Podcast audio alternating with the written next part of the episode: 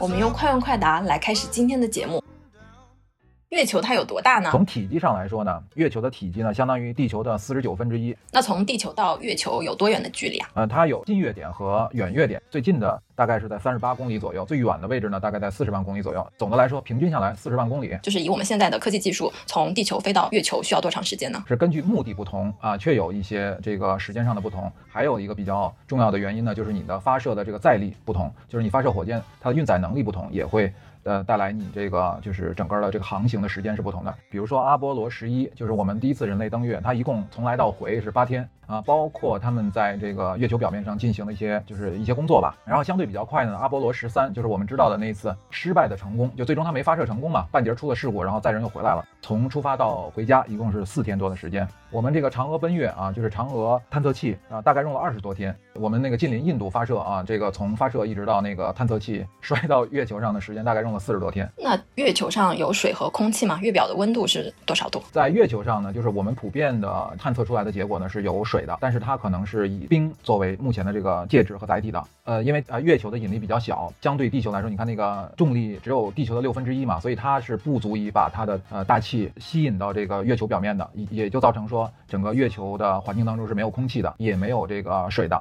呃，温度呢，就是它上面又没有植被，也没有其他的啊水啊，也没有这个大气的防护，然后所以呢，就造成说它的日夜温差极高，也就是有太阳照射的时候，温度就会一百多度，然后当太阳绕到它背面的时候，它可能就只有零下一百多度。那么月球对地球的意义是什么呢？除了它是地球的一个卫星而已，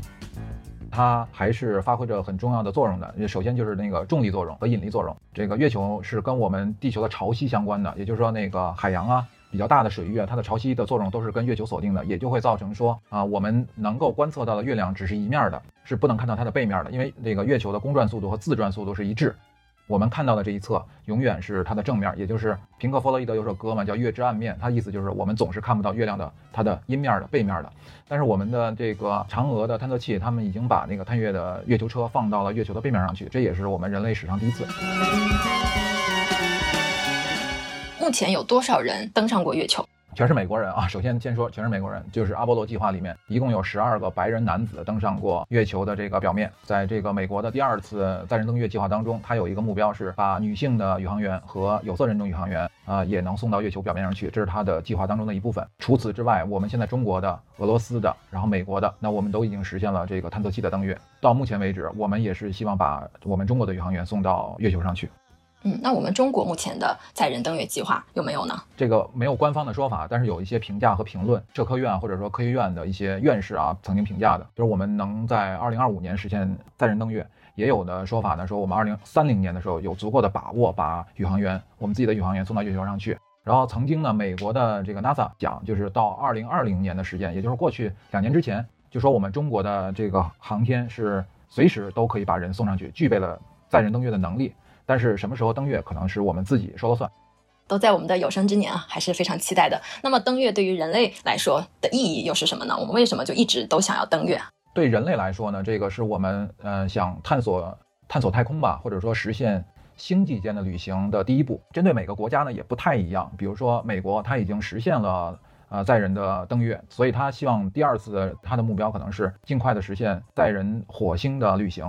那像俄罗斯也好像我们中国也好，因为我们现在是把探测器都已经呃实现了这个登月了，那可能进一步呢就是实现载人的登月。那还有一些就是第三梯队的啊，类似于印度呀、日本啊，像这种国家呢，它可能是希望更早的把他们的探测器这个放到月球上去，实现一些基本的数据啊、参数的一些修正。所以呢，每一个尊重科学，然后希望对在太空探索当中有有所这个。成就的一些国家，他希望都还是能够自己把自己的登月舱啊，这个真正的去放到这个月球上去。每一个国家的意义是不一样的，但是从对整个人类来说，还是实现星际旅行的一个跳板吧。好，快问快答结束啊！好像也不怎么快嘛。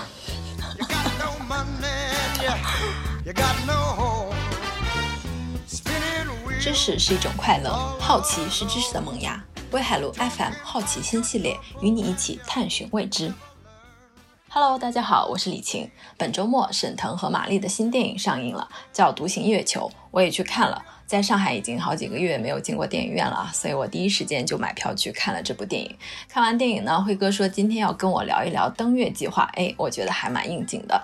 呃，那个大家好啊，我是新闻晨报的记者，我叫刘辉。知道李晴周末的时候去看了《独行月球》，我就看了个简单的介绍，说这个是沈腾呃挽救了这个暑期的票房档，呃很难得呢能够看到中国的科幻电影啊，之前有《流浪地球》，这一次有一个《独行月球》，也是。啊，向着硬核科技的方向去走，但是我听了一下评价，大家觉得就是别别别太当真啊，还是把它当成一个麻花的喜剧来看，大家开心一下就好。在这样一个啊让人压抑的一个时间里面，能够开心的笑一笑啊，然后放松一下自己，已经是很好了。嗯，为什么讲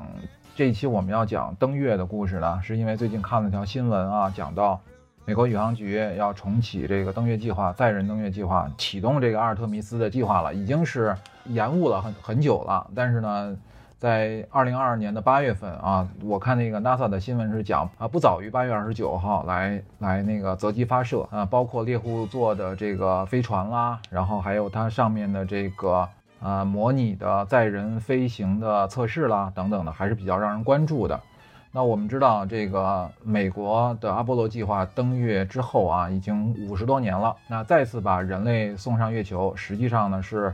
啊，美国、中国、俄罗斯，还有包括我们的这个近邻啊，日本、韩国、印度，都是虎视眈眈，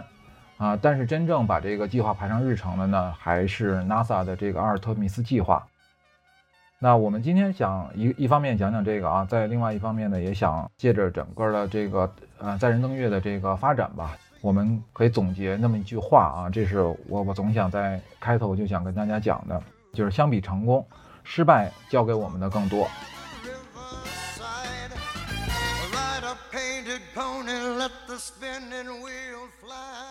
下面咱们就呃让李晴来介绍一下咱们今天那主题当中的呃女主角啊阿尔特弥斯。为什么叫女主角呢？她这是个这个女神的名字。阿尔特弥斯，阿尔特弥斯是古希腊神话中的狩猎女神啊。在古希腊神话中，阿波罗 （Apollo） 是光明与预预言之神。那阿尔特弥斯呢，是他呃传说中的。兄妹，但也有说是姐弟的，但没关系，就是总之他们是孪生的兄妹这样的关系。阿尔特弥斯计划也是一脉相承于阿波罗计划吧。阿尔特弥斯计划是美国国家航空航天局的一项登月计划，目标呢是在二零二四年前将宇航员送往月球并返回，然后建立起常态化的驻留机制。那二零一七年，时任美国总统特朗普签署了一号太空政策指令，正式批准了阿尔特米斯计划。二零二零年十二月，美国副总统彭斯在肯尼迪航天中心公布了十八名宇航员的名单，那其中呢，男性和女性各占了九名。那我们接下来会建这个阿尔特弥斯配套的一个叫近月轨道的一个太空站。那这个呢叫做月球门户，所以它其实将来会起到一个作用呢，就是一个长期驻留的一个设施。这个设施上面呢，可能就有这个停机坪，比如说我们这次发上去的这个猎户号的宇宇航飞船，然后呢它就会停靠在这个呃月球门户的这个这个这个空间站附近。然后它就可以随时接人，就飞向我们这个地球，所以这是它的一个新的设置吧，也算比较超前的一个设想了。有关这个阿特弥斯的这个这个计划呢，我们可以看一下它的时间表，也就是说，啊，从我们八月份，啊，今年的八月份的二十几号开始，它它就是第一次的啊飞行。但是呢，阿特弥斯一号它其实不是一个载人的，它是一个。带假人的，载着这个穿着宇航服的这个假人，然后呢实行这个测试型的飞行。阿特弥斯二号是载人的，它会有宇航员在这个飞船上，但是呢它是不登月的，它只是去跑一下整个这个轨道，并且在这个整个飞行当中去进行一些科学的测试，再去验证它的一些参数。阿特弥斯三号才是像那个阿波罗十一号一样去实现载人的登月，会把这个登月舱放下去。在这个过程当中，它还会把这个猎户号的这个飞船呀，然后停靠到这个我们叫做近月的轨道上。那这些整个的设置呢，都是基于什么呢？在五十多年前啊，这个阿波罗登月计划当中实现的一些目标。也就是说，这都是他们积累下来的一些经验、数据，还有一些所谓的失败吧。那这些都成就了他们今天三次计划就可以实现载人登月了。那三次多不多呢？那我跟大家讲，就是阿波罗计划一直排到多少呢？是阿波罗十七号，啊，如果经费足够的话，他们可能还要排十八号、十九号。但是因为就是他们的国会嘛，美国国会觉得你们已经实现了载人登月的目标了，就不要再这个无限制的去烧钱了，所以呢就终止了这个计划。We choose to go to the moon. We choose to go to the moon.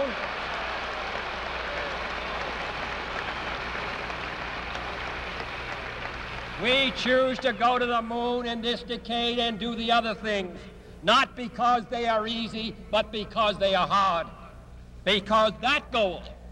will serve to organize and measure the best of our energies and skills. Because that challenge is one that we're willing to accept, one we are unwilling to postpone, and one we intend to win. 阿波罗计划是美国在1961年到1972年组织实施的一系列载人登月飞行任务，其中包括十一次载人任务，从阿波罗七号到阿波罗十七号。阿波罗计划有六次，前后共计十二名宇航员登月成功。也就是说，从啊1961年开始，一直持续到1972年止，在这个差不多十多年的时间里面，阿波罗计划为我们。今天人类再次登上月球，创造了非常多的前人的经验。那我呢，再把这个阿波罗计划跟大家稍微梳理一下啊。这个叫阿波罗计划，一共十七次的这个这个这个号码是编了十七次，但是实际上真正的载人飞行呢是十一次。但是呢，你们知道，就是说它其实真正实现登月的。真的有宇航员登到月球上只有六次，呃，可以总结说一句话，然后两次失败。一句话是什么呢？就是大家都知道那个阿姆斯特朗第一个人类登月的这个宇航员啊，他这个在月球上踩了个脚印儿，然后说了一句话，在一九六九年的七月二十号这一天，然后他登上了月球，说了一句话：“这是我的一小步，然后也是人类的一大步。”这句话呢，后来被反复的使用，也引申到方方面面啊。这个，如果你到一个小乡村的小镇上去看，都能没准能找到。就我有一次是在川藏线上一个小镇上上个厕所，小便池前面还贴了一个那个“向前一小步，文明一大步”，对吧？我一想，这不阿布斯特朗那句话吗？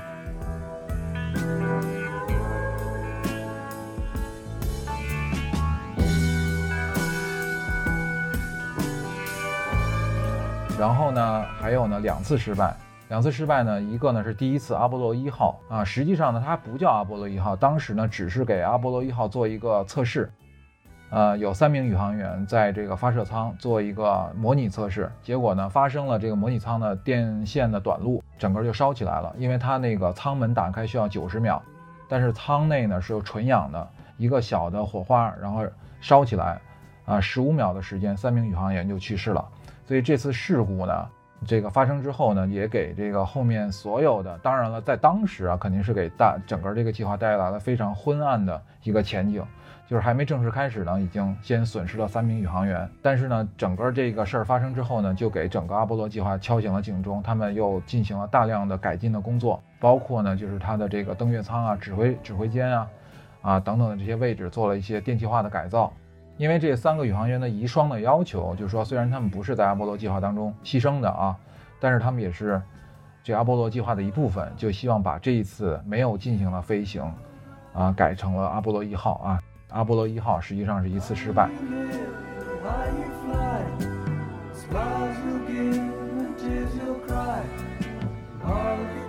剩下呢，就是好几次，实际上只有代码，没有具体的这个飞行计划。一直呢是到阿波罗七号开始是有载人的飞行，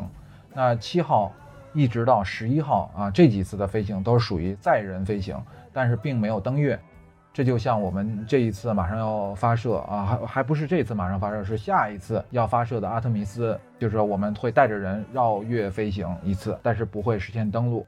这里边呢，其中有一个宇航员，就是阿波罗八号上的一个替补宇航员，后来成为了宇航员。这位这个宇航员呢，他后来呢，就是我们阿波罗十三号那一次叫做成功的失败这个宇航计划啊，宇航行动当中的这个主角，也就是我们那个阿波罗十三有部电影嘛，汤姆汉克斯演的那个角色。就这个汤姆汉克斯这个演的这个角色，他是三次飞行，一次都没有登月，你说多遗憾是吧？但是他最后的这一次，十三号的这一次是确实是成为了阿波罗整个计划当中的经典。所以我为什么说一句话啊，两次失败，剩下一次失败呢？就是这个阿波罗十三号。阿波罗十三号呢，这个十三这个号呢，就是你知道在欧洲呢是比较忌讳的啊，都不愿意当十三，对吧？又是星期五等等的，这可能就是特别特别要忌讳的事情。但是呢，因为他们原本是十四号，阿波罗十四号的，因为各种各样原因就提到十三号了，让他们准备发射，有一系列的不顺利啊。但是最后呢，还是发射出去了。出去之后呢，就发现它的整个的飞行过程当中呢，它的那个氧气舱爆炸。爆炸之后呢，只够他们返回的这个能力，然后无法实现登月。所以呢，当时呢就做了一个这个比较坚决的决定，就是就不去了，不完成登月了，就绕月飞行一圈回去了，是这么着。但是整个过程当中也是充满了风险，然后几次都这个危及到了整个这个一组人的这个安危啊。具体的细节呢，大家可以去看那个阿波罗十三号那部电影，一九九五年汤姆汉克斯呃主演的。哎呀，当时我因为我最近为了做节目又重看了一下这个电影，觉得哎呀，当时这个汤姆汉克斯这个演员如此之青春美好啊！一九九五年的时候，十三号的这个被称为成功的失败，我觉得为什么要讲这个呢？就是说，在整个的这个载人航天飞行当中呢，每一次失败它都带来了非常深刻的意义。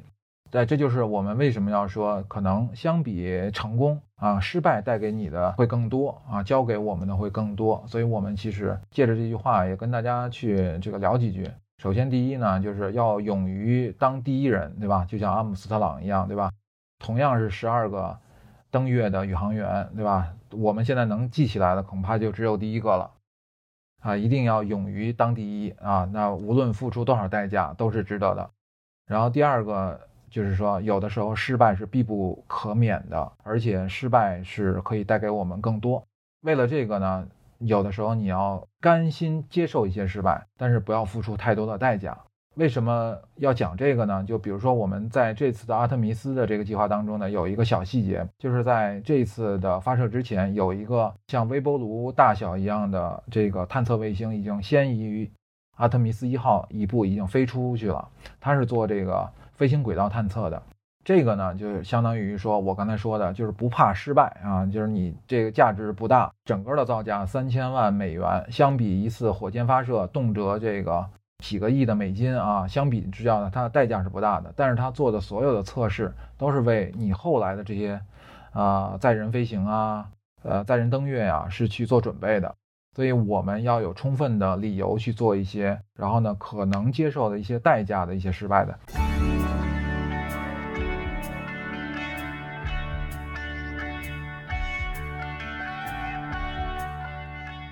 美国国家航空航天局近日宣布，美国新一代的登月火箭太空发射系统最早于八月二十九号搭载猎户座飞船升空，执行阿尔特弥斯一号的无人绕月飞行测试。如果进展顺利的话呢，火箭所搭载的猎户座飞船将于十月十号返回地球。那如果八月二十九号无法发射的话，就会延期到九月二号或者五号来发射。太空发射系统的升空也标志着美国新的登月计划——阿尔特弥斯计划的正式开启。说起这个阿特弥斯计划啊，其实我觉得还有几个特别呃，让我们可以就学习一下的地方。为什么说呢？我就说这个也有的时候呢，讲讲道理啊，就是就无论是你那个什么工作都是一样，最怕的是什么呢？就是患得患失。你特别想成功啊，有的时候注码呢就会加的比较大，往往呢这个就是要么成功，要么失败。当然成功皆大欢喜。如果失败呢，就会让你血本无归。那我觉得这个呢，这个我们这个最近的这个朋友啊，印度啊，近邻印度，他们的这个登月就遇到这样的一个情况。这个我们这个近邻呢，印度呢，其实很早之前呢，也是放出豪言说要实现载人登月。当时他们定的时间点呢是二零二二年，就我们今年他们要实现登月的。但是中间呢，只设了一次的计划，前期的这个准备。这次的计划呢又不太成功啊，嗯，整个的跨度呢也比较长。他从二零的一零年代就开始计划了，当时呢是跟俄罗斯合作的，帮他们做了很多的登月的登月舱啊啊这方面的这个准备。结果呢好巧不巧，当时俄罗斯有一个月球车的计划呢就摔下去了，也没成功。这样呢印度呢就觉得你这俄罗斯不行呀，你这技术可能不太能成啊。然后他就回去找 NASA，然后 NASA 呢也帮他修改了一下，给他提供了一个比较早期的，呃，这个登月计划，通过像阿波罗十一曾经测试过的一个方案去实现他那个登月舱的登月，呃，再加上呢，这个印度的它这个火箭的运力呢不太好，就是没没办法一下子打到比较高的。这个位置上去，就造成说呢，它不停的要去绕轨变轨，然后通过这个弹弓效应发到更高的轨道上去。就是当它把这个他们自己的这个宇航器发射到近月轨道的时候，就已经实现了好几次的变轨，所以拖的时间比较长嘛，一共四十多天才才实现嘛。绕月飞行了之后，就是我们知道这个月球探测嘛，首先第一个要绕，对吧？你要实现绕月飞行。第二呢是落，第三呢是巡。巡是什么呢？巡呢就是你的探测器。要在地面上要进行一些巡场，也就是所谓的这个月球车嘛。我们中国的月球车叫玉兔，对吧？这个貂蝉啊，不是貂蝉了，这个这个这个这个嫦娥，对对对不起，我就想起，对，反正都是美女嘛，对吧？嫦娥啊，嫦娥奔月，对吧？这个啊，中国是通过嫦娥的这个登月舱放下去，然后呢，玉兔下来。那这个印度人呢，也是这么计划的，也是他实现了这个绕月飞行。绕完了之后呢，就开始把这个他们的这个 月 探月器就往下放，距离月球地面还有三百多米的时候，就突然间信号中断了。就它呢是因为呢几个发动机，然后呢它是一个反向操作嘛，然后呢去减速。这个工作呢，我觉得可能咱们这个印度朋友他们掌握的还不是太好，或者说它整个的数据不是很完全，有些失误，就造成它这整个的月球车就拍到了这个月球表面上去，就后面的整个的计划呢就没有办法实现了。大家可以去想象一下，如果你没有实现安全的、稳稳的把你的登月器停到月球表面上去，你怎么样去实现把人这样放下去，是吧？总的来说，它的后边几次的这个实验不进行的情况下是没有办法进行载人的登月的。那当然了，这个印度人也嘴比较硬啊，说他这个这个登月失败了之后呢，对外说我们百分之九十五是成功的，剩下百分之五呢，就是全世界都在找你那月球车摔在哪儿了，然后到底还有没有残骸？大概过了一年多，然后有一些那种探测卫星啊，包括我们这个绕月飞行呢，都拍到了，然后就把一些嗯数据发还给这个印度，让他们根据这个再去做一些总结吧。操之过急啊，我觉得这是失败的这个一个原因。还有呢，代价过大。就以咱们这个印度朋友们的这个登月为例，他们这次不太成功的啊，这个登月计划呢，也花了近十亿人民币，结果呢就摔下去了。代价过大的时候呢，你的很多的这个胜负心啊，还有一些你的承担风险的能力呢，都会下降，也就造成说你这次失败之后，有可能就会很长时间没有办法提起勇气，或者说积攒出足够的财力去进行一个下一次的这个飞行了。为什么说就是说在太空探索领域当中，实际上就是一个财力的消耗。你从目前的情况来说，只有现在美国对吧？这个叫做这个一骑绝尘对吧？我们中国呢也是在紧紧追寻啊。也就是说，我们在未来的这个太空竞赛当中，可能还是中国、美国和俄罗斯三强角逐的一个局面。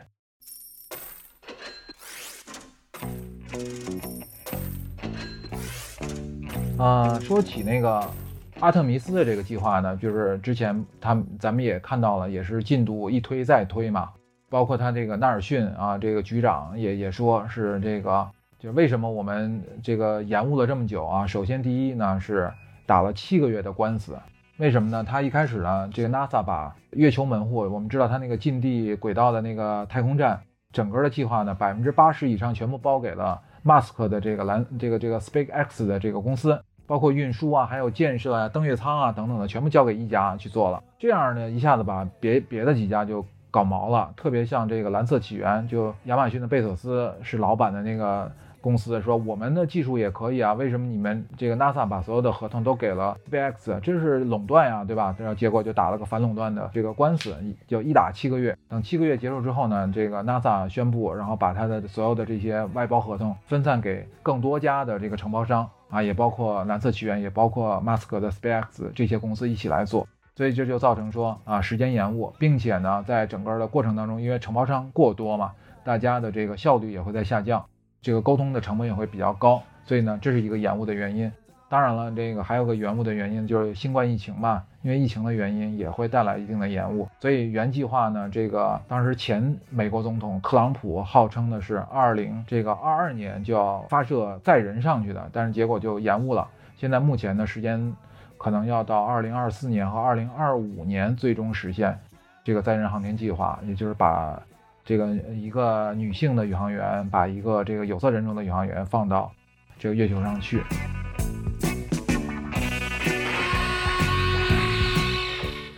说起这个贝索斯啊，就是千万不要被这些所谓的啊商业大亨的光环所迷惑，因为这些人确实被媒体啊塑造了很多的光环，无论是贝索斯也好，埃隆·马斯克也好，甚至比尔·盖茨也好啊，我觉得这些人其实啊，首先他都是一个都是个人嘛，对吧？人他总有这个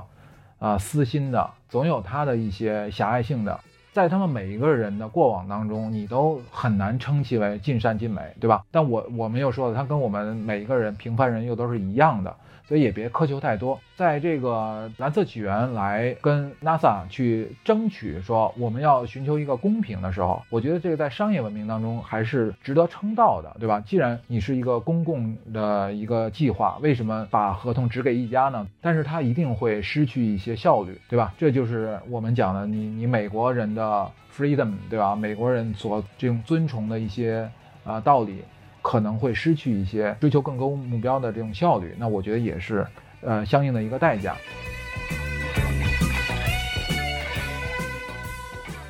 另外一方面啊，比如说，我觉得在我为什么说这个小的失败是必不可少的啊？那在这个阿波罗登月计划的时候，其实也是有类似这样的地方，它其实是把很多的这个就是组件，比如说登月舱啦，然后指令舱啦等等的，全是外包的。当时是大部分美国公司，还有少量的国际公司都是参与了它的整个的这个研制和这个供应的。包括我们刚才提到的阿波罗一这个计划当中，它那个指令舱里那个电线短路，也是因为它的供应商在整个的这个设计当中的一些不足造成的。所以我说呢，你有的时候你不得不去用小的代价去试验这件事儿，最终是不是能够成功？你说这三个宇航员牺牲的是挺可惜的啊！我我觉得任何一个任何一条人命都是很难得的，又是经过非常多的飞行时间锻炼出来的宇航员，是非常非常可惜的一件事儿。但是如果你想，如果这是在正式的载人飞行当中，它又发射到太空上去，在半截的过程当中出现这样的情况，你说那个损失是不是更大？所以我说，就是有的时候一些小的，啊事故啊，小的失败啊，我觉得是来验证一些啊合理性的一个必不可少的一个环节。所以我想跟各位讲的就是，在你的事业当中，无论你从事的是任何的事儿，有的时候不要被一些小的失败。所击溃啊，特别是不要气馁，啊，往往你经历过这些失败之后，你就会变得更加的强大，因为所有的坑你踩一遍，对吧？你就不会陷入更大的坑里面。所以我觉得这是我们这个聊以自慰的地方吧。那我们的计划呢？我刚才在那个问答环节当中也讲了，中国现在目前是随时可以把人送上去，对吧？我我觉得我们现在的水平是够了。啊，但是就是放上去之后呢，也不见得，因为咱们已经不是第一个了，对吧？所以这其实也也不急在这一时三刻。重要的是什么呢？就是咱要知道，美国人他再次把把宇航员送上月球上去，他其实目标不是月球，他目标是火星，就是一个实现一个星际旅行。什么呢？就行星际旅行，从我们的地球到火星才是行星际旅行，这是他的目标。所以我们现在在寻找有没有机会。能够在这个维度当中尽快的赶上它，甚至有机会去跟它这个一试身手的，我们什么时候能够实现火星级的登陆，这才是我们中国宇航的这个骄傲吧？我觉得也是真正提振人心的一个一个计划。